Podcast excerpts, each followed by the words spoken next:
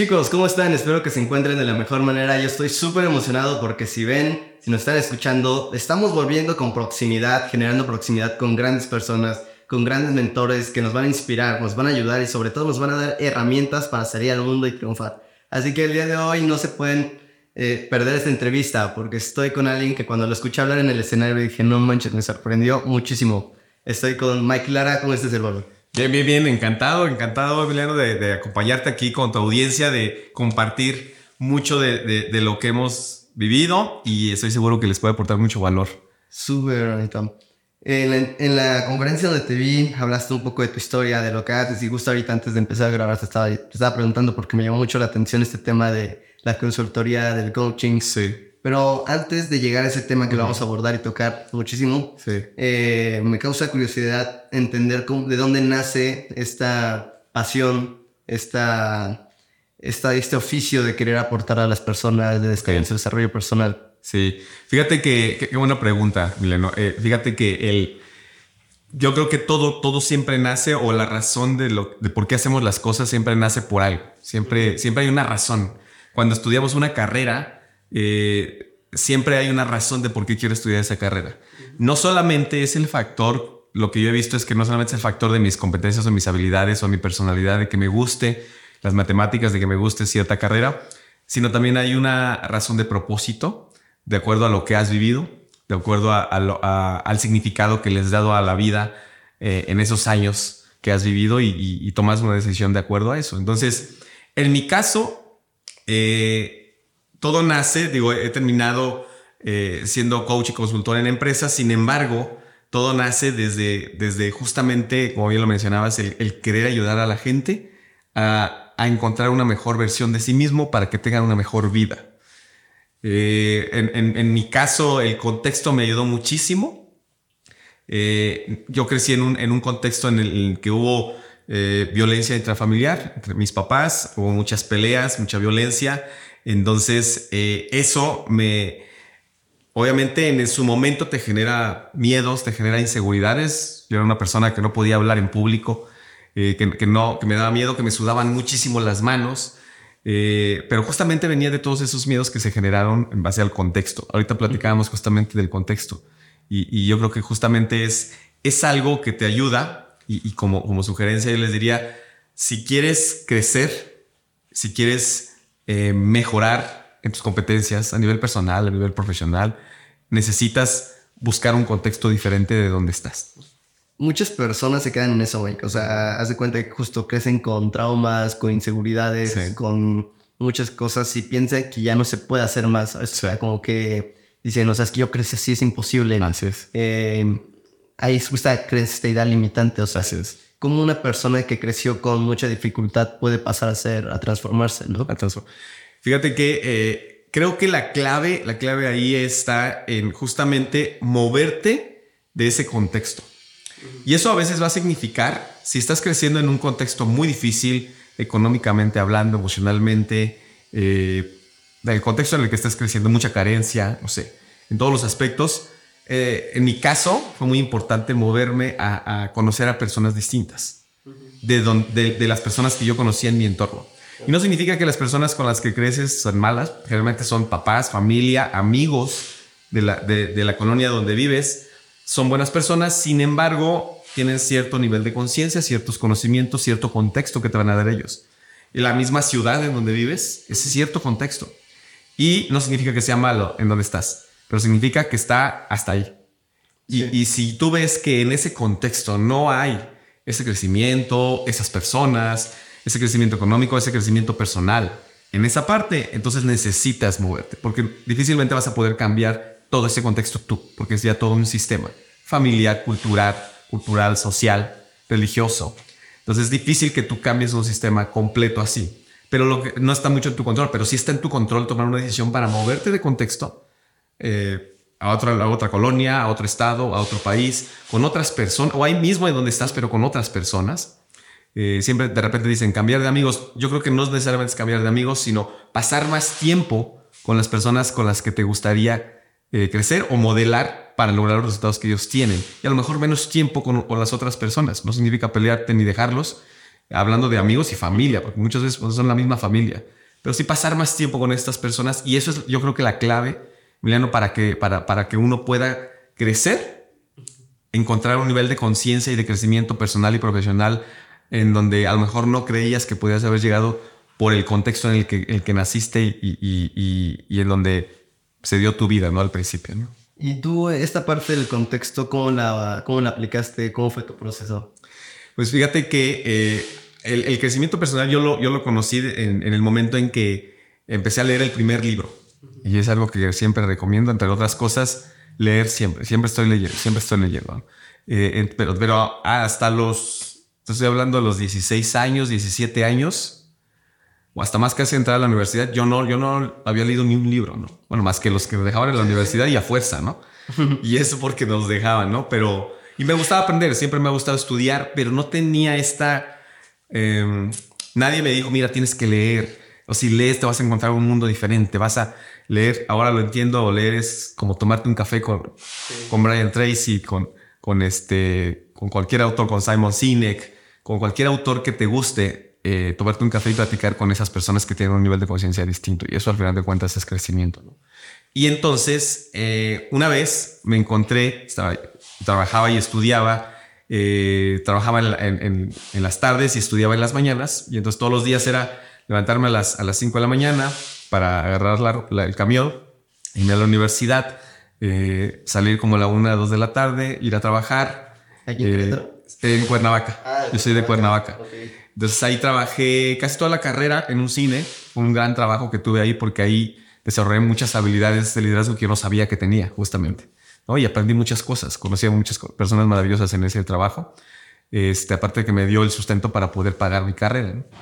Entonces, la dinámica justamente era así, eh, eh, salir, trabajar y de repente salir de trabajar del cine ya era 12, 1 de la mañana. Entonces era llegar a casa como una, 2 de la mañana. Sí, sí dormir cuatro horas y aparte si es que tenía que sentar y otra vez levantarme y así.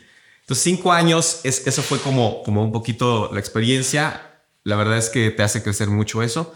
Y en ese lapso, en ese lapso, en ese lapso, pues obviamente era, era difícil la parte económica, pero una vez caminando en una banqueta, me encontré con un señor que, que vendía libros allí en la banqueta, okay. libros usados. Uh -huh que, que los venden así como... De cinco. Sí, exactamente. Y me llamó la atención y empecé a, a, ver los libros y vi un libro, me llamó mucho la atención y justamente para mí es el libro, no te puedo decir que es el mejor libro que he leído, es muy buen libro, pero para mí es uno de, un libro que me ha marcado la vida. Cuando te hacen esa pregunta, les digo que ese, y no tanto por, porque haya sido el mejor que he leído, sino por el momento en que llegó a mi vida, que es el, el libro de Stephen Covey de Los siete hábitos de la gente altamente efectiva. Entonces, es el primer libro que llegó a mi vida. Así, lo vi y, y es, el, es, el, libro que me conectó con el crecimiento personal. Y, y lo compré. Yo tenía ahí, eh, eh, creo que traía 50 pesos, 40 pesos y era para el pasaje y todo así. Dije, chin, ¿lo compro o no lo compro? Todavía le dudé, pero más que nada por el dinero, porque yo quería el libro, ¿no? Pues lo pagué, lo pagué y, y fue la, puedo decir que fue de las mejores inversiones. Si hablamos de inversiones, eh, de las mejores que he hecho en mi vida, ¿no? y no fue ni mucho, si te das cuenta. Bueno, en ese momento sí era mucho para mí por el contexto en el que estaba, sin embargo vale mucho la pena, ¿no? Y, y ahí es algo importante que, o sea, decirles, no lo pienses cuando ves que hay una inversión que te puede dar un crecimiento. Yo no estaba seguro del crecimiento que me iba a dar ese libro, pero cuando lo leí obviamente me abrió un panorama. Sí. Obviamente las herramientas que te da el libro son muy buenas. Eh, sin embargo, fue más la, el abrirme la visión hacia un mundo de crecimiento personal, que fue lo que me ayudó a, a empezar a a empezar a leer los libros, conocer más gente en ese nivel de conciencia también. Eh, esta parte del nivel de conciencia del que hablas, y te he escuchado mencionar varias veces Ajá. ahorita, ¿a qué te refieres? ¿Qué es, hay, qué es un nivel de conciencia? O sea, ¿cómo lo, se lo podrías explicar?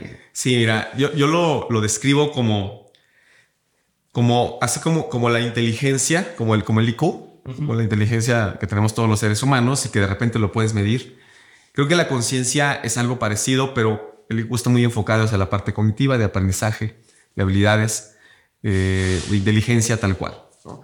El nivel de conciencia para mí es, lo que yo he aprendido es que es eh, un nivel en donde puedes ver, cuando tienes un nivel de conciencia bajo, lo voy a explicar de manera muy simple, es eh, veo solamente así, ¿no? uh -huh. solamente esta parte. Y cuando empiezo a leer, cuando empiezo a conocer personas, cuando empiezo a estudiar eh, más, a conocer más el mundo, otros contextos, entonces mi nivel de conciencia es como abrir un panorama o abrir una visión. Y entonces mi nivel de conciencia está más amplio, más amplio, más amplio, más amplio siempre. Y entonces cuando entras a, un trabajo, cuando emprendes un proyecto, un negocio, cuando empiezas una relación personal con una pareja, cuando tienes hijos, todos al entrar a esos, roles, siempre entras con un cierto nivel de conciencia. Y generalmente entramos en un nivel de conciencia bajo. Eso, eso quiere decir que tengo pocas herramientas o poca visión de lo que es alcanzar, alcanzar una mejor versión de ese empresario, de ese papá, de esa pareja. Sí, es como cuando dicen la mayoría de cuando estamos chavos decimos que mi papá no me entiende, así, me regaña mucho cuando somos papás llega ese punto de ya sé por qué me lo decía. ¿no? Exacto.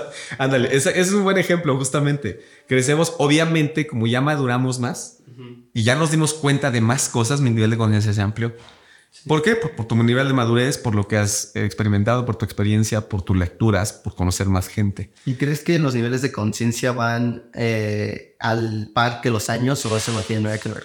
No, fíjate que no. Es una buena pregunta, Emiliano, porque a veces pensamos como, por sentido común pareciera que entre, entre mayores seamos, el nivel de conciencia es mayor y entre más jóvenes es menor. En la experiencia he visto que no. Yo he conocido personas que, que, que, que son o sea, 50 años, 60 años y su nivel de conciencia, sobre todo en ciertas áreas de la vida, es muy bajo. Como pareja, como papá, eh, como empresarios, como directores de empresas. Su nivel de conciencia es bajo. A lo mejor son muy buenos técnicamente hablando en lo que hacen. Eso no significa que tengas un nivel de conciencia alto, en donde te das cuenta de un panorama completo de las personas, de, los negocios. Eh, y he conocido personas muy jóvenes, como tú, por ejemplo, ¿no? Y, y tenido la dicha de conocer otros, otras, otras chicas que son muy jóvenes, son súper talentosas y aparte de talentosos son, tienen ese nivel de conciencia que a mí me admira, yo los admiro mucho eso, porque siendo tan jóvenes andan en, contextos de empresarios, en contextos de un nivel de conciencia de, de, encontrar esa mejor versión como persona y como ser humano. Si tienes una mejor versión como ser humano, realmente te vuelves un mejor empresario generalmente te vuelves un mejor papá o una mejor pareja. ¿no? Entonces, yo creo que no hay una, relación de así tal cual. Por supuesto, a veces sí, habrá casos, pero en general no es un factor que, influya. Más bien influye eh, la determinación de querer eh, ser mejor. Y eso lo puedes tener a los 60 o lo puedes tener a los 15. Entonces creo que ese es un factor que más determina eso. Si ahorita una persona que dice, no, bueno, ya me di cuenta que mi contexto me está limitando, mi nivel de conciencia tal vez no es tan alto, ¿qué le dirías que tendría que hacer? ¿Cuál es el paso a paso, lo que tú eh, te dirías a ti mismo, ¿no? Para crecer de alguna otra manera. Sí. Me, baso mucho en lo que he vivido y lo que me ha ayudado, este, y lo que no me ha ayudado, ¿no? Hago cosas que, dije, porque de repente decimos, ¿qué, ¿qué harías diferente en tu pasado, no? Hay gente que dice, no, yo no cambiaría nada porque ha sido perfecto. Yo, yo, yo sí cambiaría cosas. O sea, no porque no me guste mi pasado, la verdad es que me siento muy orgulloso de haberlo vivido. Lo volvería a vivir si fuera necesario, porque eso me ayudó a, llegar a donde estoy. Me siento bien con quien soy. ¿no? Sin embargo, hay cosas que, que, que, sí dije, no, esto no lo repetiría, o esto sí, sí me faltó esta parte, ¿no? Si, si hubiera trabajado esto, hubiera conocido a esta persona, hubiera tomado esta decisión. Entonces, ¿qué les diría para empezar? Es, eh, depende del contexto, analiza en el, contexto en el que estás primero. Si te gusta el contexto en el que estás, eh, y si te gusta, pues fortalece todo lo que ya tienes en recursos, personas, familia, amigos, eh, escuela, negocio, y, hazlo crecer, ¿no? Sí, ese, sí, si crees que, que estás en un contexto que te favorece al crecimiento, ¿no? Si no es así, entonces analiza cuáles son los, los factores que te, que te están a lo mejor frenando en tu crecimiento. Y esos factores pueden ser eh, un poquito lo que mencionaba hace un ratito, que puede ser eh, si es algo económico, porque es lo que luego decimos, ah, es que no, si no tengo dinero yo no puedo llegar a ese, a ese nivel. Bueno, yo estaba estuve en, ese punto en el que yo no sabía, eh, yo, no, yo no creía que podía ganar cierto sueldo o cierta cantidad de dinero, ¿no? Que ahora ya lo tengo pero que, nunca imaginé en ese momento porque mi contexto era tan pequeñito que no me sentía con las capacidades, con las competencias, con la pasión, con la energía para lograr algo así. Entonces, eso hace que mi, mi conciencia, mi, mi, contexto, mis creencias sean muy limitantes en eso. Y lo primero que tienes que hacer es moverte, moverte de ese contexto, conocer otras personas, empezar a leer mucho de los temas que te apasionan. Y para eso de leer, eh, cuando, cuando somos jóvenes es bien importante, eso, eso, es algo que yo cambiaré porque yo no lo hice. Eh, lo, lo, hice ya a los, ya tengo 43 años y lo empecé a hacer a los 30, ¿no? Eh, en alinear lo que quiero, a lo que quiero dedicarme con un propósito de vida. Yo creo que eso lo puedes hacer desde muy joven, desde que estás en la universidad, o si puedes antes, está bien. No, no, no vas a encontrar algo exacto que te diga, este es mi propósito, esta es mi pasión. Pero porque así es, y puede ir cambiando, porque van a ir cambiando tus valores y tus creencias, y entonces con base a eso, tu propósito puede ser que cambie. Y está bien, pero el punto es que sigas buscándolo y que sigas alineando lo que haces con eso que, que, que, te da un sentido de vida, que es un propósito, que es algo más trascendente. Y generalmente cuando haces eso, vienen beneficios económicos. Pero es una consecuencia de la parte económica. Realmente es darle prioridad a esta parte, eh, haciendo eso que tanto te gusta, porque generalmente vas a tener obstáculos, eh, a ser, va a ser difícil, vas a encontrar personas que no van a creer en ti, personas que sí, personas que te van a tratar de tener o te van a quitar eh, un poco el, ánimo de lo que haces.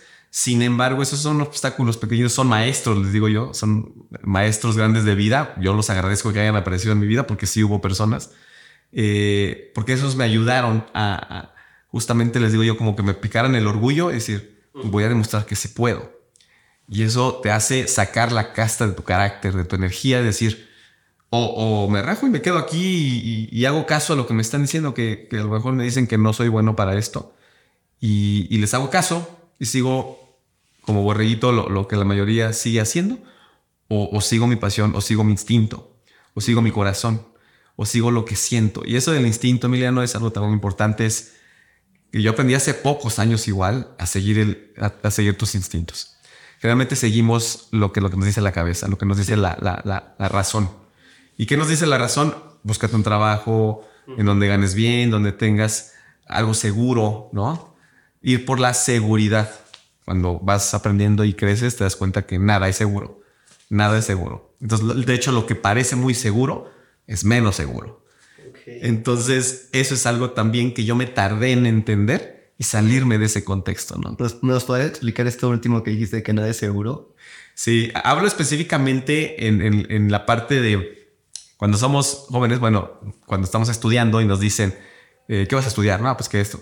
Y trata la gente de buena intención, sobre todo nuestros papás, familiares, amigos, de que nos encaminemos a una carrera que a lo mejor saben ellos que les va muy bien económicamente. Y digo así porque yo conozco médicos que les va muy bien, pero tampoco, también conozco médicos o abogados que les va muy mal. Entonces, entonces no es la carrera.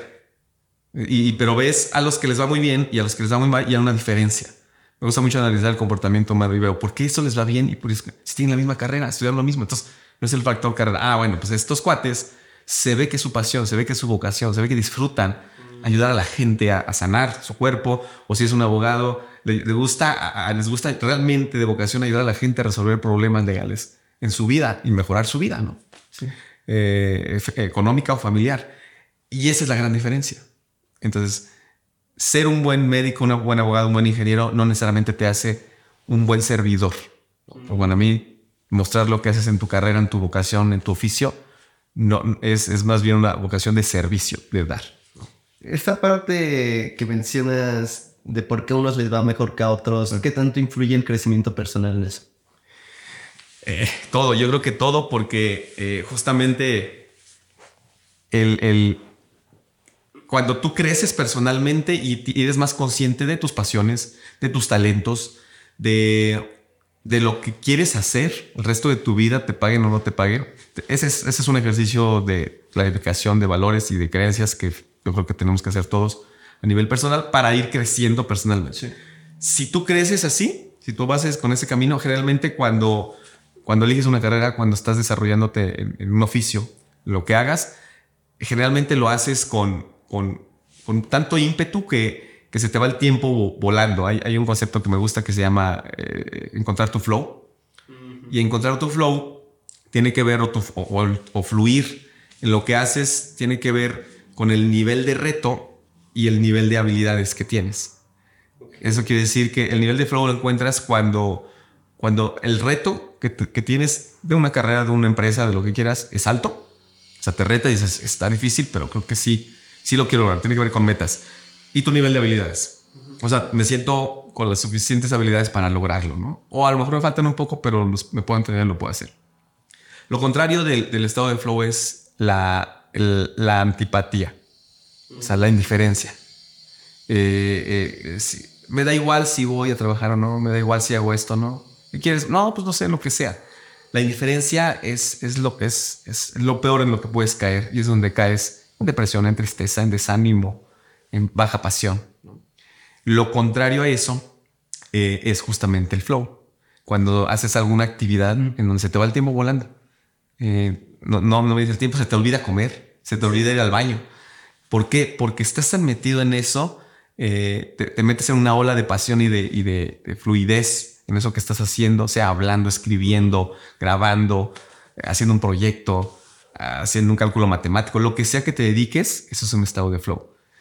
Si de repente estás aburrido haciendo algo, significa que tu nivel de reto está muy bajo, tu nivel de habilidades está alto en eso. Porque ya eres muy bueno haciendo eso, que ya es como si agarras un videojuego y al principio, ¿cómo es el videojuego? Pues difícil, ¿no? Y este, ¿por qué? Pues porque es nuevo, no le sabes. Entonces el nivel de reto es alto, tu nivel de, habilidades es bajo. Ahí te da como ansiedad, como preocupación, exacta frustración. Y ahí tampoco no queremos estar, nos queremos mover. Y ahí lo que haces es subir tu nivel de, no le bajas el nivel de reto, más bien le subes tu nivel de habilidades y entonces te debes sentir más seguro para enfrentar ese reto. Y ahí fluyes. Si estamos en el lado contrario, estás eh, aburrido. Cuando si estás aburrido es porque tu nivel de, habilidades es bajo y si estás preocupado es porque tu, nivel de, reto está un poco alto, ¿no? Entonces, siempre tomar en cuenta esta parte de qué tan bueno, tan alto es el reto en el que estoy tomando, sea una carrera, un negocio, y qué tantas habilidades tengo o me faltan, ¿no? Y tú tienes control sobre eso sobre tu nivel de reto y tu, nivel de entrenamiento. Fíjate que en esa parte, ahorita como que haciendo en mi cabeza se vino la parte de que muchas veces nuestro nivel de reto, eh, que pensamos que así es mayor, para otra persona es el menor, ¿no? Entonces, cuando nos empezamos a juntar con esas personas, nuestras habilidades crecen, nuestros retos también crecen, pero nos vamos de alguna otra manera como elevando. O sea, qué tan importante es el tema de los maestros, de los mentores, de alguien que te guíe en todo esto. Exactamente. Justo los maestros y los mentores creo que te ayudan a subir el termostato de, de tu nivel de reto, vamos a decirlo así. Lo voy a llamar así. Eh, el reto no es malo. No, no, no, al contrario. Al contrario, el reto te lleva a la incomodidad. El reto te saca de tu zona de confort. El reto te, te, hace crecer, ¿no? Por supuesto que tienes que irlo midiendo eh, para que no te frustres y no te quedes tanto tiempo, porque siempre vas a estar en algún momento en frustración pero tiene que ser un rato, tiene que ser un momento, nada más. Respiras, regresas y retomas. No, no, no, no, voy a dar, voy a dar, lo voy a dar. Como todo es práctica. Eh, entonces vas midiendo el nivel de reto, pero siempre subiendo, lo sientes subiendo. Y conocer a, o tener mentores o maestros en esos niveles, eh, en donde ellos a lo mejor ya han pasado por ese camino y a lo mejor se te hace alto, se te hace difícil llegar a un nivel de reto como ellos. Pero cuando te empiezas a acercar y cuando empiezas a ver su proceso y cuando empiezas a ver los hábitos que ellos tienen, de salud, hábitos emocionales, hábitos de comunicación, eh, hábitos financieros. Entonces ves que no es tan complicado. Es hacer cosas pequeñitas todos los días, bien, para que a largo plazo eso se convierta en hábitos de poder o hábitos de éxito que te dan el crecimiento, ¿no? ¿Qué hábitos tenías tú que sabes que te estaban frenando en tu crecimiento, en tu éxito, digamos así, y otros hábitos que han acelerado eso? Ah, qué buena pregunta, Miguel. Porque para mí eh, eh, el éxito en la vida es, es de hábitos. Y hablo de hábitos, así como mencionaba, quieres hablar de financiero, quieres hablar de salud física, quieres hablar de, de, familia, son hábitos, ¿no? Eh, para mí los, los hábitos que, que me, porque eso sí los tengo como muy presentes porque muchos me costaron mucho trabajo. Uno fue la alimentación. Entonces yo crecí en, en, un contexto en donde mi mamá vendía comida desde que éramos niños, así nos sacó adelante a mí y a mis dos hermanos. Eh, y hacía comida muy rica hasta la fecha, cocina súper rico, ¿no? Casi todas las mamás o las abuelas de esa generación cocinan muy rico, ¿no? Pero, seamos honestos, es comida que tiene mucha grasa o azúcar, ¿no? Y este, yo bendigo todo lo que me dio mi mamá hasta la fecha. Es riquísimo. Pero yo dije, si yo sigo comiendo esto por el resto de mi vida, y lo comí mucho de niño, pero de niño, pues no, o sea, como que tienes más, más, más defensas, o sea, no, es como que ahorita ya no puedo comer tantas cosas como comía antes, ¿no? Pero afortunadamente me di cuenta, y eso fue uno de los hábitos que me, que me, que me ayudaron a tener más energía. ¿no? El cambiar ciertas cosas. No digo que soy la persona más fitness porque no lo soy me, encanta la comida, pero encontré una forma de encontrar un, estilo de alimentación que sea un estilo de vida. ¿no? Darle a mi cuerpo lo que tomo y lo que bebo, lo que tomo y lo que como, perdón, eh, es lo que me da la energía para hacer esto, para estar con la gente, para dar un entrenamiento, para una conferencia. E influye mucho esa parte. Eso es la parte de alimentación. Eh, el, bajarle simplemente a los carbohidratos, a la grasa y al azúcar, es como para, no doy como una receta, realmente lo único que hice fue modificar eso. Sí. Lo sigo comiendo, sigo comiendo esas cosas, simplemente cambié la, dos factores que siempre les digo cuando hablo de eso es eh, la cantidad y la frecuencia, mm. hablando de alimentación. Cambié la cantidad, las porciones menores y la frecuencia. ¿Cada cuánto? No es lo mismo que te comas una hamburguesa cada tres días o todos los días a que te comas una al mes o, o dos al mes cambia muchísimo, muchísimo, muchísimo y sigues comiendo hamburguesas.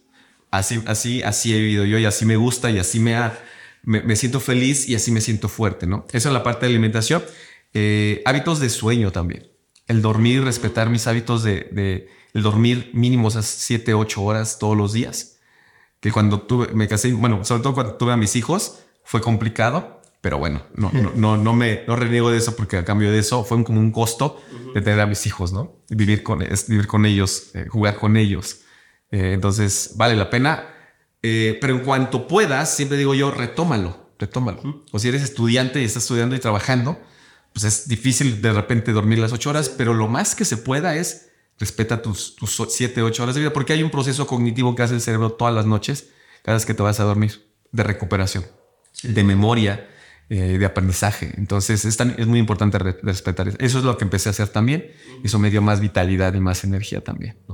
Eso, y, otro hábito también en la parte de, eh, bueno, obviamente la parte financiera, es aprender mucho de inteligencia financiera, de inversiones. No soy experto en esa área, sin embargo, he aprendido mucho con mentores en donde me ha ayudado a entender, a manejar mejor tu patrimonio y tu dinero eh, y tener esa tranquilidad cada vez que, haces una inversión. ¿no? Y para mí de los, de los más importantes, de los hábitos más importantes es haber cambiado mi forma de comunicarme. Ok. Porque eso, Emiliano, creo que es el factor para romper una relación con un socio o ser exitoso en él, con él, o terminar con un matrimonio, o ser exitoso en ello, o fracturar la relación con tu hijo o con tu hija, o tener una relación de conexión con ellos. Eh, y no nos enseñan en la casa a comunicarnos correctamente. Nos enseñan a hablar, aprendemos a hablar. Pero generalmente en la casa lo que veíamos en televisión hace muchos años, eh, novelas, lo que sale en la tele, noticieros, todo eso, es el, estilo de comunicación que vimos y no, nadie nos dijo que era el correcto, pero como es el que vimos, es el que aprendemos. Con chantaje, con, con, eh, con falta de control emocional con eh, comunicación más agresiva o pasiva que en lugar de más asertiva. Entonces cuando aprendí que eso es otro libro que leí que se llama Asertividad, y digo chiquito así, y dije, wow, la comunicación pues lo es todo. Si te dedicas a vender es comunicación, es todo. Entonces un comunicador, eh, yo creo que todos debemos de aprender comunicación porque es aprender a comunicar todo. todo. Entonces esos hábitos creo que para mí son como los vitales que me han hecho de alguna manera crecer y salirme, retarme y salirme de mi zona de confort porque fue difícil y, de repente creer que no podía. Pero eso creo yo que fue lo que me empezó a ayudar a crecer y con los años te das cuenta que creces. Se ve lento y depresivo, se ve que no, pero con los años te das cuenta que sí vas creciendo. ¿Cómo, has medido tu crecimiento? Mira, eh, creo que es, complicado medirlo hablando de crecimiento personal. Sin embargo, para mí la referencia principal es, bueno, tú sabes, tengo una hermosa esposa, una maravillosa esposa, Yara, y eh, es, hay una frase que me gusta mucho que dice, eh, tu, nivel de éxito se, se puede medir por la, eh, por la sonrisa de tu pareja o de tus hijos. Ese es obviamente en una área, ¿no? Pero creo yo que cuando estás bien en ciertas áreas familiares, generalmente te va muy bien en la, parte económica.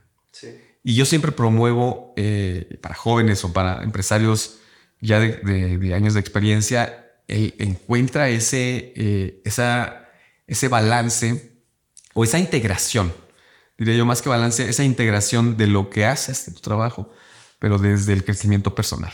Por eso te preguntabas del crecimiento personal, para mí es clave eso. Entonces, eh, puedes crecer a nivel empresario, a nivel estudiante, a nivel carrera, pero si no creces a nivel personal, te va a costar mucho trabajo, te vas a equivocar más, te va a costar mucho dinero. Eh, vas a aprender al final, pero te va a costar años. Creo que te los puedes ahorrar. Entonces, por eso el crecimiento eh, personal es vital, es encontrar esa integración en la parte familiar, sea con papá, con mamá, con tus hijos, con tus hermanos. Este, porque eso te hace, ellos son maestros que te hacen crecer como ser humano. Te forzan, te forzan. O sea, o eres mejor papá o, o eres mejor esposo o eres, ¿no? Eh, entonces, cuando, cuando aprendes esas habilidades ahí, te las llevas, al menos yo lo he hecho así, me las llevo a lo que hago, a las empresas, a los entrenamientos, a las conferencias, y eso, eh, eso me da como esa fluidez y esa naturaleza para trabajar con la gente. Uno pensaría que ahorita mencionaste la parte de los empresarios, ¿no? Sí. De que también es importante para su crecimiento personal. Pero, digamos, lo que tú te dedicas, ¿por qué? ¿Por qué los empresarios que se, tendría que decir que son los que ya la tienen hecha o los que tienen grandes organizaciones o lideran a muchas personas? ¿Para qué te contratan? ¿Por qué te contratan? O sea, ¿por qué me contratan en las empresas? Ajá. Ok, en, O sea, ¿cuáles son los problemas que tienen ah, okay. ellos? Mira, principalmente eh, yo trabajo con empresas, también con empresas pequeñas, pero con empresas grandes que son las que normalmente invierten más en, construir cultura organizacional o invertirle en sus líderes. Porque para, para, crecer, pues tienes que invertirle justamente tiempo, dinero y esfuerzo, siempre les digo yo, eh, para hacer crecer a la gente. ¿no? Desafortunadamente, las, no muchas empresas pequeñas todavía tienen esa, esa cultura de, de entender que eh, hay una frase de Simon, de Simon Cohen que me gusta mucho, que es no construimos empresas o negocios, sino construimos personas para que después las personas construyan el negocio o la empresa. Esa para mí es como parte de una filosofía de lo que hacemos, de lo que hago yo eh, en las empresas para tratar de que los directivos entiendan que si volvamos a la gente, entonces vamos a tener una mejor empresa y vamos a tener más negocio. No, pero no podemos tener una gran empresa y un negocio, un buen negocio si no trabajamos con ellos, porque la empresa y el negocio son ellos. Ellos dan la cara al cliente, ellos venden, ellos producen. Entonces, eh, es así, es así, funciona. Estrategia es una, es una estrategia básicamente de trabajar con las personas. Pero como la inversión en las personas, en la, en la, capacitación, en los entrenamientos, en la gente, no te da un dividendo inmediato, pues entonces en algunos empresarios es más difícil soltar un presupuesto para eso porque quiero ver yo el retorno de la inversión el, el, siguiente mes. Y no, no funciona así, ¿no? Digo, ojalá que funcione así, pero los, ahí vas a trabajar, no estás trabajando con máquinas, trabajas con, eh, con seres humanos, ¿no? Entonces, eh, los seres humanos somos volubles, somos emocionales, cambiamos, podemos decir una cosa como, y después cambiamos de opinión, y eso hace que un resultado en una persona, trabajar con una persona, tarde un poco más, ¿no? Pero una vez que lo logras, eso no significa que no se logre. Una vez que lo haces, logras generar una transformación en la gente, en tus líderes, hay un impacto real en, la, en las organizaciones porque eficientizas mejor los procesos, eh, llegas a, mejores mercados. Hablando de la conciencia, justo lo que haces es ampliar el nivel de conciencia de ese profesional, de ese líder, forma mejor a sus equipos, delega mejor, toma mejores decisiones y eso se ve reflejado en llegar a mejores clientes, tener una cuota de mercado más amplia, vender más y, tener mejores resultados financieros. Así es como, como se forma, ¿no? Entonces, lo, que hacemos, lo que hago yo es eh, formar equipos y líderes que sienten pasión por lo que hacen, integrados, cohesionados para eh, fluir y lograr los objetivos de la empresa, ¿no? Eh, tiene un resultado de productividad y rentabilidad, pero desde el crecimiento personal de las personas. Ok. Desde su liderazgo. Estoy en un programa de liderazgo justo Ah, en. Querétaro, Ah, en el que hay muchos chavos, muchos chicos. Algunos los veo más activos que a otros. Ok. Como que eh, no han terminado de entender esta parte. ¿Por qué es importante el liderazgo? ¿Tú qué les dirías? Híjole, el, el liderazgo, yo creo que, que lider- para empezar, todos, de repente ya sabes, en los libros de liderazgo siempre dicen, el, líder se hace o, o nace, ¿no? Eh, y, y yo lo que aprendí, yo también tenía en su momento esa duda, porque yo no me creía un líder. Yo no sentía que tenía habilidades de líder, porque veía en la universidad amigas o amigos que tienen esa parte natural de liderazgo, ¿no? Sí. y movían a los chavos, grupos así, y yo decía, yo no, o sea, me daba pena, no, no me gustaba hablar mucho, este, me sentía inseguro como para tomar la iniciativa, todas esas habilidades que un líder que realmente tiene. Entonces, en el camino me di cuenta que sí las tenía, sobre todo en este trabajo que te digo que trabajaba en un cine, porque empecé a subir de, de puesto y, y de funciones, y entonces en su momento tuve gente a mi cargo y entonces eh, aprendí o tuve que aprender a trabajar con personas, ¿no? Y, y fue maravilloso entender cómo puedes ayudar o impactar la vida de la gente desde tu liderazgo. Entonces, creo que para empezar, el líder, puedes nacer como un líder, sí puedes nacer con ciertas habilidades, pero si sientes que no, realmente lo que te hace un gran líder es la constancia, la frecuencia y el entrenamiento. O sea, te haces, te haces un líder. Sea, si tienes las dos, pues, ob- obviamente vas a despegar rapidísimo. Pero si no si crees que no naciste por lo menos con eso, porque yo creo que todos nacimos con esa, eh, simplemente es empezar a romper esa creencia y después entrenarte. Rompe creencia y entrénate. ¿Qué es el liderazgo? El liderazgo para mí es eh, llevar a las personas a donde ellas mismas no creían que podían haber llegado. Es, formar personas, tra- transformar la vida de la gente. puedes enfocarlo hacia un ámbito profesional o hacia la familia o, hacia, un grupo de estudiantes, por ejemplo. Eh, el liderazgo es mo- mover a la gente, no solamente el- la definición más común es influir en la gente para que tomen decisiones, toda esta parte. Yo creo que algo más profundo es mo- mover y transformar la vida de la gente para que lleguen a donde no creían ellos, ellos mismos, porque a veces como líder tú crees en ellos. El problema es que la misma gente no cree en ellos. Tú como líder tienes la responsabilidad de hacer que ellos crean en ellos. No que creas en mí como líder, que creas en ti. Quiero que creas en ti. Si tú logras que esa gente cree, cree- crea en, en ellos mismos eh, en algún momento en ese proceso de transformación, lograste tu trabajo como, como líder, ¿no? En la parte, me imagino que tú estás mucho en el tema eh, digo, laboral, profesional. ¿Por cómo te, ¿Qué es más importante o cómo te das cuenta de la diferencia entre un líder y un jefe? Que muchas veces me imagino que eso pasa en las empresas, ¿no? Sí, sí, sí. Es súper seguido. Eh, justamente el- eh, es lo que trabajamos principalmente, es convertir a esos jefes en, verdaderos líderes, ¿no? No solamente el jefe del puesto, el gerente, el supervisor o el director, sino el líder, que no tiene que ver con un- una posición jerárquica, ¿no? O un poder que te dan en la empresa.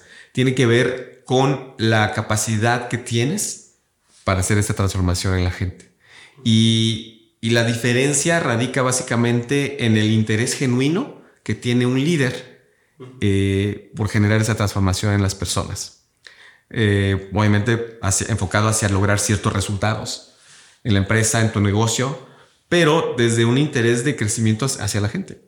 eh, que no tiene un jefe. Un jefe lo único que busca es un resultado numérico, es un resultado financiero y, y lograr ciertos KPIs o indicadores y ya. No me importa cómo lograrlos. Y si tengo que pasar por encima de la gente o si la gente está a gusto o no está a gusto, está triste, no me importa. O sea, si, si estás dando resultados, para mí está- estoy haciendo bien mi trabajo como jefe. Y ese es un jefe. Se va por, por solamente la parte tangible, ¿no? No digo que esté mal, pero eso tiene, esa es una parte nada más. El líder ve esa parte, la parte tangible, la parte cuantitativa y también la parte humana. De hecho, creo que tienes que pensar más en la parte humana, porque si- haces eso, va a haber como consecuencia un resultado en la parte financiera, ¿no? Entonces, eh, el, interés genuino, yo te diría que el interés genuino en las personas de querer generar un impacto en su vida, económico, familiar, de crecimiento simplemente, eh, haciendo tu trabajo y tu función, ¿no? Cualquiera que tengas, cualquier puesto que tengas o en la empresa en la que trabajes. Creo que esa es la, la gran diferencia. Pero para llegar a, llevar a la gente, a esos, a esos jefes, a que se conviertan en líderes, hay que hacer que eh, vuelvan a creer o crean más en la gente, ¿no? Hay, gente, hay jefes que dejan de creer en la, gente y dicen, no, la gente ni hace caso, la gente no, no va a aprender. Eso es dejar de creer en las personas. Y es un error porque si dejas de creer en los seres humanos, sea un equipo de trabajo o alguien, pues es como dejar de creer en la vida, que la vida son las personas. Y, cuando crees en la gente, en los seres humanos, entonces trabajas para que la gente pueda eh, generar esas transformaciones en su vida y obviamente tienes muchas satisfacciones personales, pero también dejas esa marca y huella en, los seres humanos. Ese es un verdadero líder. ¿Y cuáles son los principales problemas o que tú has identificado así como una, una tendencia en las empresas que, que existen?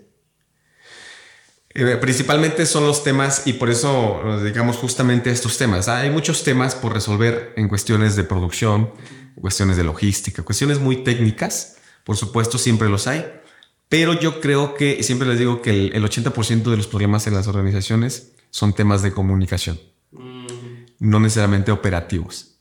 Pues por supuesto que hay ciertas, ciertas eh, problemas técnicos u operativos que son netamente operativos. Una máquina, un proceso que hay que cambiar, no tiene que ver tanto con la gente en esa parte. Pero la mayoría, el 80%, son temas nada más de comunicación.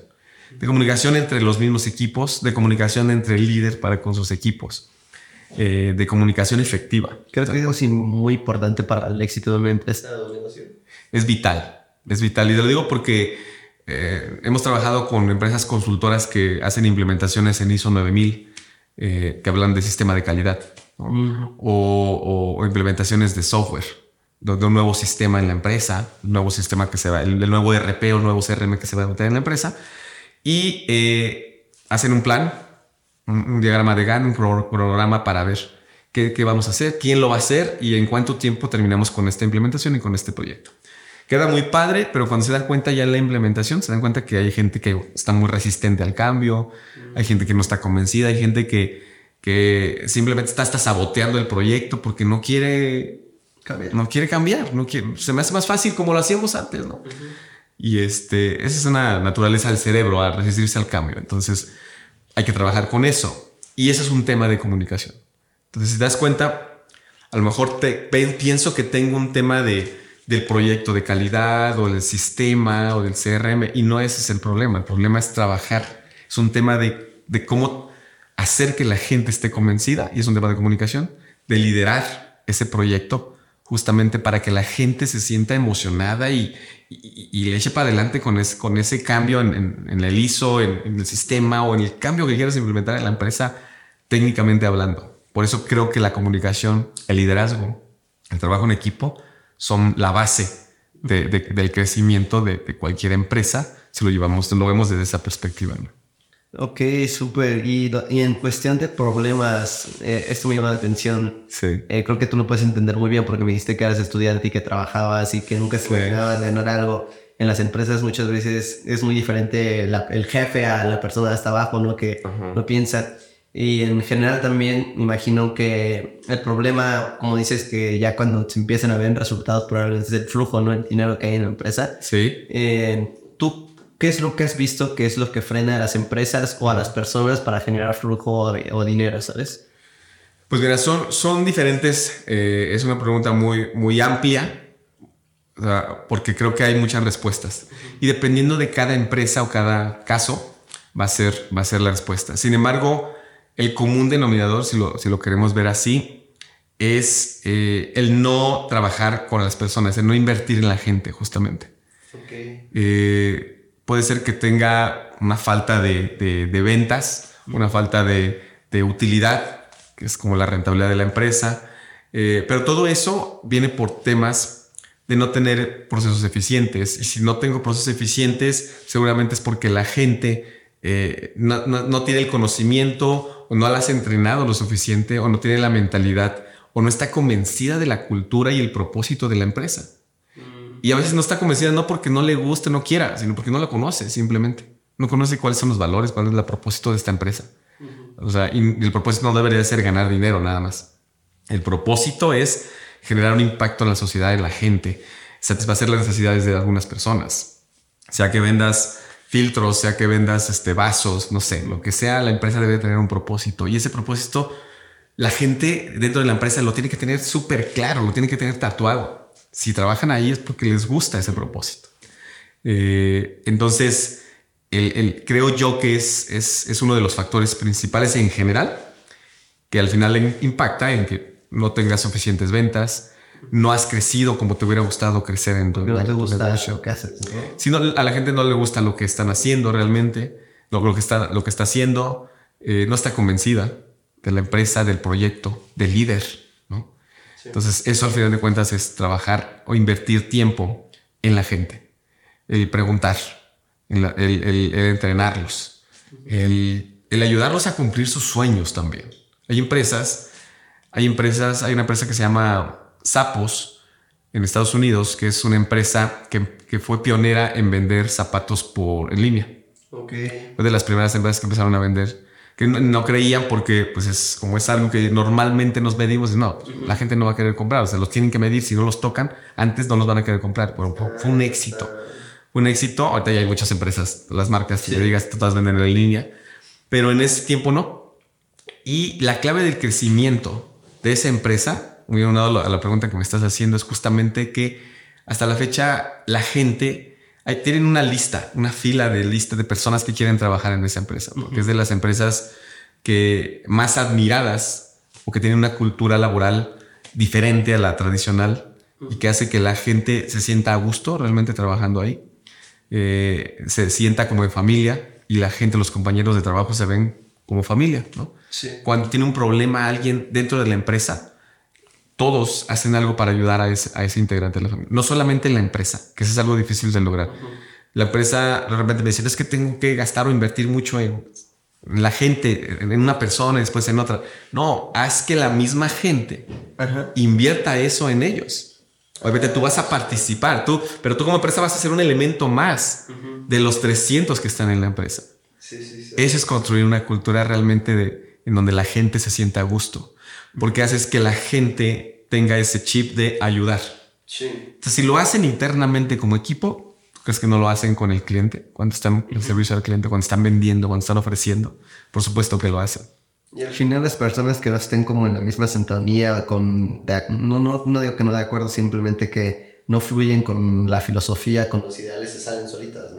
Exactamente. Es como esta, eh, no me acuerdo dónde lo escuché, ¿no? De si Pepito tiene problemas eh, pero tiene problemas con todos. Pues el problema es de Pito. Exactamente. Entonces, eh, en esta parte, esta es una pregunta que me interesa mucho hacerte. Eh, ¿Qué es más importante desarrollar a la hora de, liderazgo? ¿La aptitud o la actitud? O sea, ¿por qué la gente contrata? ¿A quién va a contratar? ¿A alguien que tiene así súper top de estudio, mucha habilidad técnica?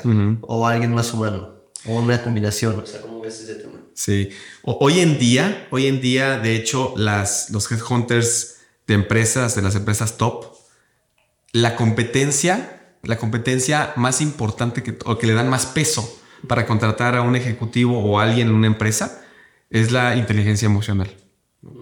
Esa entre otras, habilidades de comunicación y toda esta parte.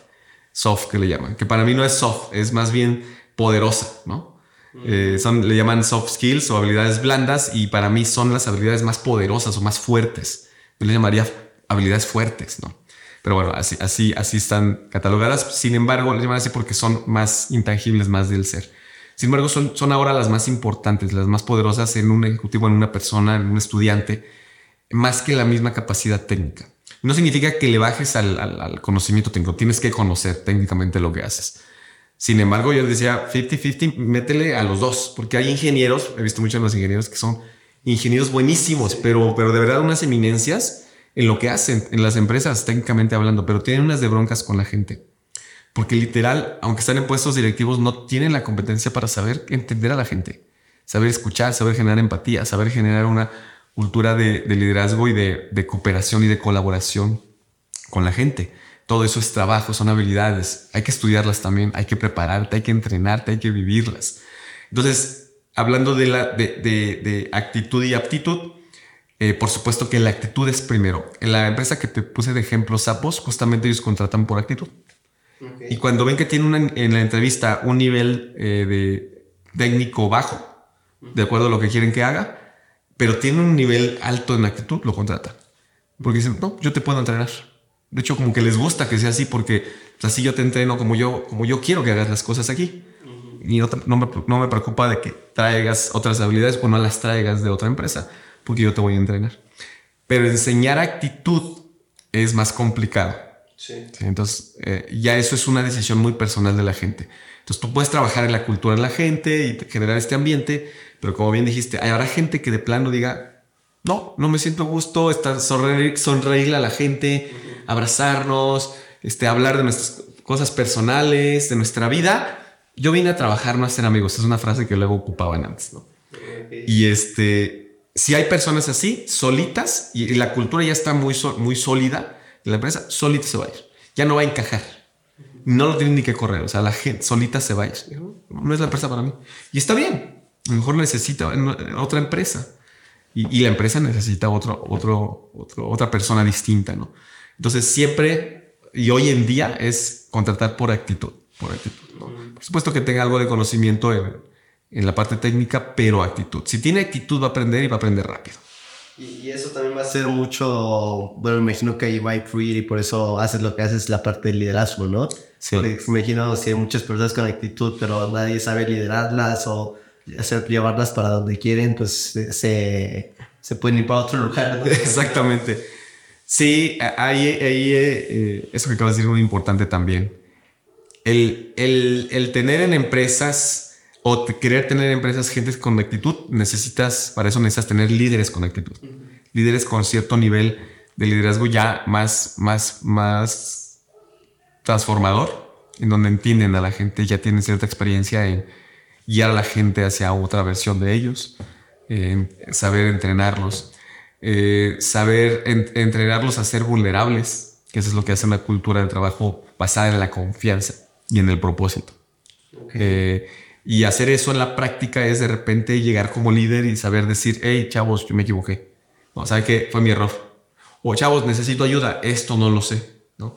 Que luego como líderes el ego nos gana y no quiero decir eso. ¿Por qué? Pues para decir que no lo sé, para decir que no estoy capaz. Se supone que yo soy el líder. Bueno, pues eso, lejos de darte credibilidad como, como, como líder, te quita credibilidad si levantas la mano y lo sabes hacer, porque es toda una técnica eso, el aprender a ser vulnerable. La vulnerabilidad es una fortaleza, no es una debilidad. Hablando de liderazgo en las organizaciones. Eh, porque hace que la gente te vea como ser humano, eh, que, es, que, que, es un buen líder, pero que se equivoca también, como yo me equivoco. No, eh, no significa que ser líderes tengas que ser perfecto. Entonces, hacer ese tipo de acciones hace que primero la gente te vea, te respete más y hacer que la gente también empiece a tener esas prácticas de, vulnerabilidad, de conocerse más, de ser más empáticos, de escuchar, de confiar. La confianza. Los equipos, la base de los, de los equipos exitosos es la confianza que hay entre ellos. Ah, eso es interesante. El tema de la confianza me gusta mucho. Sí. Y creo que si no le tienes confianza a tu líder o a las personas con las que trabajas, pues no hay nada, ¿no? O sea, solo va a haber como una relación ahí de de trabajo, pero nada más. Sí. Eh, ahorita que mencionaste las soft skills, que es un tema que me apasiona y me marca, y que tú le dices habilidades poderosas. ¿Cuál crees que son las habilidades más poderosas que si una persona está escuchando en estos momentos, un chavo de ahorita, las empieza a desarrollar, eh, cómo le puede ir?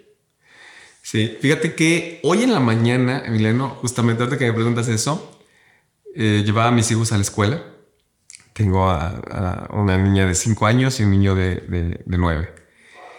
Iba platicando con mi hijo, el de 9, eh, y eh, salió el tema de sus maestros y sus compañeritos y así. El punto es que en su, en su momento me preguntó algo, algo parecido. Me dijo, entonces, ¿qué tengo que aprender? ¿No? Entonces, eh, le dije algunas, algunas cosas que yo considero importantes. Entre ellas, creo yo, una habilidad importante es, primero lo que habíamos dicho, es aprender a comunicar. Aprender a comunicar. No hablar, no hablar en público. Hablar en público está bien que aprendas, pero no necesariamente hablar en público te lleva a comunicar. es, es, muy diferente. Yo puedo hablar en público en un escenario y realmente no comunicar un mensaje, no conectar con la gente. Entonces, ah, es conectar, es comunicar. ¿no? Y comunicar te lleva a saber vender. El saber vender para mí es una habilidad que yo estaba, a, mí no me gustaba vender. ¿no? Decía, yo no quiero ser vendedor, yo nunca voy a ser vendedor. Entonces decía dos cosas que no iba a hacer. No iba a, no iba a ser maestro ni iba a ser vendedor. Okay. Entonces son dos cosas que ya hice. De hecho, di clases y ahora sigo dando, no di clases, pero doy entrenamientos en la empresa. Al final de cuentas es, es, es, enseñar. Y me apasiona, ¿no? Eh, y la otra, vender. Entonces, pero porque también te, tuve experiencias de conocer vendedores de la, de, la vieja escuela en donde son más, eh, eh, pues, más encimosos o más... Es una, es una, son técnicas de, de vender un poco más agresivas eso es, básicamente. Y a mí no me, no me encanta ese estilo. ¿no? Y es respetable los que, los que tienen ese estilo. Seguramente, pues sí te da resultados. Pero a largo plazo, no, según yo, no, no te genera relaciones a largo plazo. Y a mí me gusta construir relaciones a largo plazo. Aunque venda menos ahorita, sé que voy a vender más en largo plazo. Y, y, eso se hace vendiendo desde, el, desde, el, desde la confianza, desde el interés genuino de ayudarte. ¿no? Y se da natural. Entonces, una habilidad importante es comunicar, otra es la parte de aprender a vender. Y aprender a vender no solamente hablo de, aprender a vender productos o servicios, eh, tú te vendes como, como ser humano, ¿no? Yo, yo, cuando me casé, cuando conocí a mi esposa, hice una venta, ¿no? La, convencí de que yo era el mejor partido para, para pasar el resto de su vida con ella y para ser el padre de sus hijos. Esa es una venta. Entonces, eh, ahí, desde ahí, empecé a ver las ventas como algo, una, bendición para tu vida. ¿no? Por supuesto, en la parte personal. Y obviamente, eh, hoy vendo productos y servicios y, me va bien económicamente, derivado de esa creencia de las ventas. Las ventas es impactar la vida de la gente. Que si lo haces realmente con ese interés, ¿no? Eh, tienes que demostrar que realmente me importa que, tengas un beneficio en tu vida, ¿no? Entonces sería comunicar, aprender a, a vender y va ligado a la comunicación, el ser eh, inteligente emocionalmente. Mm. Son, son, habilidades, al final de cuentas, eh, que tienen que ver con las relaciones personales. ¿no? El ser inteligente emocionalmente, saber gestionar tus emociones, eh, no significa que nunca te vas a enojar, pero aprende a enojarte, les digo yo. Enójate y si quieres mentar madres, mienta, pero no a las personas, ni a ti. Miénteselo a la lámpara, a, la puerta, a la silla, si quieres, a las cosas, pero no a las personas, ni a ti ni a las personas. Y, expresa tus emociones, enójate, pero aprende a manejar esa emoción, si es que te sucede, ¿no? O aprende a estar triste. La tristeza es una emoción que te, que te enseña a estar contigo. Mm. Todas las emociones tienen una razón. Las emociones, la, tristeza, hablando del enojo y la, y la, tristeza, que son como emociones que de repente no nos gustan, pero no hay ni buenas ni malas, simplemente están ahí para algo. La tristeza te enseña a estar contigo. El enojo te protege. Cuando estás enojado te, enseña a poner límites, te ayuda a poner límites a la gente. Gente que casi no se enoja y les cuesta mucho trabajo poner límites. Y eso te trae muchos problemas con la gente también. Entonces, esas habilidades creo yo que son de las más importantes y, a mí me, me encantaría que los jóvenes aprendan desde jóvenes a hacer eso. A veces, igual yo, yo aprendí esas habilidades ya de gran después de los 30 me hubiera, encantado que a los 15, a los 14 yo hubiera empezado. Entonces yo se les enseño a mis hijos, ¿no? Pero y estoy seguro que a los cierta edad van a dominar perfecto eso. Ya lo están haciendo. Pero está padrísimo que los jóvenes empiecen desde ahorita ¿no? a, hacer eso. Ahora, aprender eso, Emiliano, eh, implica apachurrar un poco mi ego, ser humilde, este, ser flexible y ser abierto a escuchar a la gente. No, no es como que leo un libro y me lo aprendo y ya. No, no, no es tan sencillo. Hablamos de relaciones humanas. Significa que son habilidades donde voy a tener que trabajar con mi orgullo, trabajar con el perdón. Si tengo que perdonar a alguien, tengo que perdonar. Si quiero, tengo que pedirle perdón a alguien, tengo que hacerlo. Si quieres ahorrar muchos años de terapia por algo que hayas vivido, perdona. Perdona y pide perdón. Eso te va a ayudar mucho. Entonces, creo que esas habilidades son, son de las principales que yo, yo yo me enseñaría a mí mismo a los 14, a los 15 años. Me encanta, sí, eh, me encanta justo como lo dijiste, como lo comunicaste, la manera de hacer justo también el tema de ventas. No solo no vendemos eh, servicios o productos, como dices, nos vendemos a nosotros mismos, ideas. Por ejemplo, Chante, yo te vendí la idea del podcast. Sí, claro. De grabar, y, y está súper padre. Ya para terminar, me gustaría hacerte unas últimas preguntas. Sí. Y esta, esta es muy poderosa, muy fuerte. Y es, ¿cuál es la lección más importante que has aprendido de tu vida? La lección más importante. Creo que fue, tiene que ver con lo último que te acabo de comentar. Eh, y eso porque lo viví hace poco. Y me costó muchos años aprenderlo, Emiliano. El, perdonar. Para mí, el, el, el, el, entender que mi ego es mi mente el que me está, me está hablando y me dice, oye, te lastimaron, es que te abandonó, es que, no sé, si hablas de, de papás, que yo viví esa experiencia en donde papá no estuvo y, y me costó mucho trabajo eh, perdonar, pero al final yo le pedí perdón a él. Y puedes decir, por, pero ¿por qué le pediste perdón si, si no estuvo? ¿no?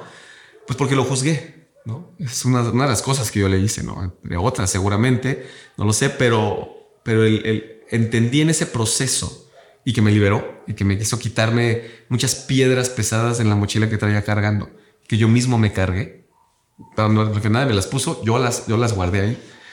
Eh, el entender que el, ego me va a estar hablando y va a decir, hey, no, no, no, no, demuestra que eres el mejor. Este ego decir, no, no, no te dejes. Eh, oye, te lastimó. No, júzgalo, no lo perdones. No, no le hables. No le dejes la palabra. Y a veces es papá, a veces es mamá, a veces es un hermano, a veces es una pareja o una expareja. A veces son hijos, a mí, a un amigo, una amiga. Eh, eso, eso, Emiliano, no sabes cómo drena energía a un ser humano. Le hace, le puede hacer cambiar su esencia, su esencia bonita, su esencia positiva que tiene un ser humano y irse por otro camino y perderse. Perderse, estoy diciendo que a lo mejor pues, tienes un negocio y ves una vida, pero ya no eres tú. Te perdiste porque le hiciste caso al, al, ego y no perdoné y no pedí perdón a las personas y en el momento en que tenía que haberlo hecho. Entonces, eso es lo que a mí me ha costado, me costó mucho trabajo, el orgullo, yo era muy orgulloso, eh, eh, el, el, aprender a dominar mi ego. Eh, que eso es al final de cuentas fortalecer tu carácter. Sí. Tener más carácter. Hay una frase que me gusta, siempre les digo, de repente en las grabaciones les digo, ponle carácter, carajo. Y la profundidad de esa frase es justamente es, apachurra ese ego, sé más humilde y haz lo que tengas que hacer para que sigas fluyendo. Porque si no sueltas eso, no fluye todo lo demás. Y para mí es como que fue la lección más, más dura, más dolorosa y más difícil de aprender, porque era muy orgulloso y muy terco en esa, en esa parte nada más. ¿no? Eh, me costó mucho, pero valió la pena aprender esa lección. Me encanta, justamente. Y si tú pudieras volver con el Mike cuando uh -huh. está estudiando y trabajando en sí. unas fregas, uh -huh. ¿qué le dirías? Le diría que, que tenga paciencia. Yo, yo me desesperaba mucho cuando, cuando era estudiante. Yo ya quería terminar la carrera, ya quería este, trabajar en una empresa, ya tener mi propia empresa. Y pues iba, era un proceso. Yo no entendía que era un proceso y que lleva tiempo y, y que lleva disciplina y que lleva... Eh, eh, y esto lo, lo, menciono porque de repente pensamos que no tenemos, no somos tan talentosos, ¿no? Sí. Y aquí es donde entra la frase de el, la disciplina vence al talento. Yo creo mucho en esa, en esa frase porque creo que soy talentoso en algunas cosas, pero yo creo que no soy talentoso para otras. Y, y he desarrollado esas habilidades en las que mucha gente no sabe, en las que no sé, no he sido, eh, por ejemplo, hablar, hablar en público. Es una habilidad que yo siento que no traía de, de, de nacimiento, ¿no? Traigo otras, ¿no? Sí. Soy muy bueno para, lo, siempre he sido muy bueno para los deportes, para la parte física. Es como que lo traía muy natural, pero no tanto para hablar, no tanto para comunicar, no tanto para conectar emocionalmente con la gente. Es algo que yo aprendí a hacer, que desarrollé, que me apasionó y que viene ya de una manera más natural, pero tuve que trabajar en eso, con mucha disciplina, con estudio, con práctica. Disciplina, estudio, práctica.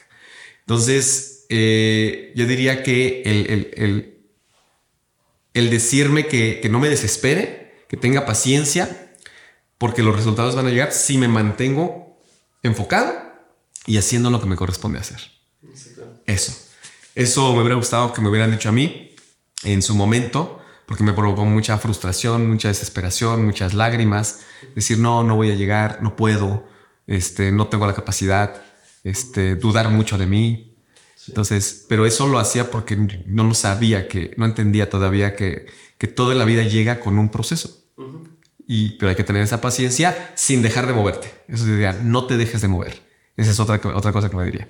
No te dejes de mover. No te sientes en tus laureles. No te, no. O sea, toma descansos pequeños porque eres muy joven, tienes mucha energía. Gasta tu energía. No, es, cuando estamos jóvenes, de los 20 a los 30, es, es la edad en donde más fuertes estamos y más eh, energía tenemos. Ya después de los 30 empezamos a envejecer poco a poco. Pero de los 20 a los 30 tenemos toda la energía, ¿no? Entonces yo diría, usa tu energía, no descanses, o sea, tienes mucha energía. Y ten paciencia, no te dejes de mover y ten paciencia. No te dejes de mover, ten paciencia. Eso, eso, eso diría.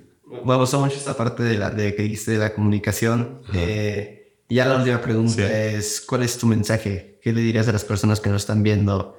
Eh, si pudieras, así que todas las personas te escucharan, ¿qué les dirías? Ay, qué, qué buena pregunta, Emiliano. Creo que es, es, difícil porque pues, hay muchas cosas que quisiera decir a la gente, pero si hablamos de algo que quisiera decirle al mundo, a la gente, a los jóvenes, eh, sería que, siempre al inicio estés en busca de ese propósito y que nunca le pierdas el sentido a la vida. Independientemente de lo que vayas a hacer, encuentra eso que, que tanto te, te, llena de energía y de pasión eh, y trabaja por ello. Eh, creo que el encontrar un sentido de vida en tu trabajo, en la vida, en un hobby, en lo que sea, te da, te hace sacar la mejor versión de ti para entregar esa mejor versión como papá, como amigo, como, como hijo, como empresario, como estudiante. Eh, si no tenemos pasión, eh, no sale esa, esa luz, eso para lo que estás llamado a hacer. Entonces, la pasión para mí es, es algo vital y les diría, eh, busca siempre tu pasión, busca siempre tu pasión y da todo en lo que estés haciendo. Si estás grabando, si estás escribiendo, si estás corriendo, si estás haciendo ejercicio, si estás platicando, métele pasión, métele pasión. Eso te da mucho sentido de vida, eso te da energía y eso te hace impactar la vida de la gente. Si todos hiciéramos eso, creo que el mundo sería diferente, ¿no? Mm, creo que tenemos un mundo hermoso, sin embargo, creo que eso lo mejoraría aún más. Sí, exacto. Creo que iría por ahí. Me encanta todo lo que compartiste, la parte profesional, la parte de tu crecimiento personal. Estoy seguro que en unos meses eh, espero volverte a entrevistar. Sí, con gusto. Eh, me encantó, la verdad, te lo agradezco. No, gracias a ti, Que te el tiempo. Creo que es de muchísimo valor para las personas que nos están escuchando. Y pues nada, bonito, muchísimas gracias y te quiero recordar que proximidad es poder. Por supuesto. Muchas gracias. No, gracias a ti. Gracias a toda la gente que nos está escuchando y espero que haya llegado. bonito para la gente que te gusta, que te quiere buscar. Sí. Eh, me pueden encontrar como Mike Lara. Ok. Ese mi perfil personal, mi perfil de mi fanpage está como Mike Lara. También en en Instagram como Mike Lara 80. Eh, ok.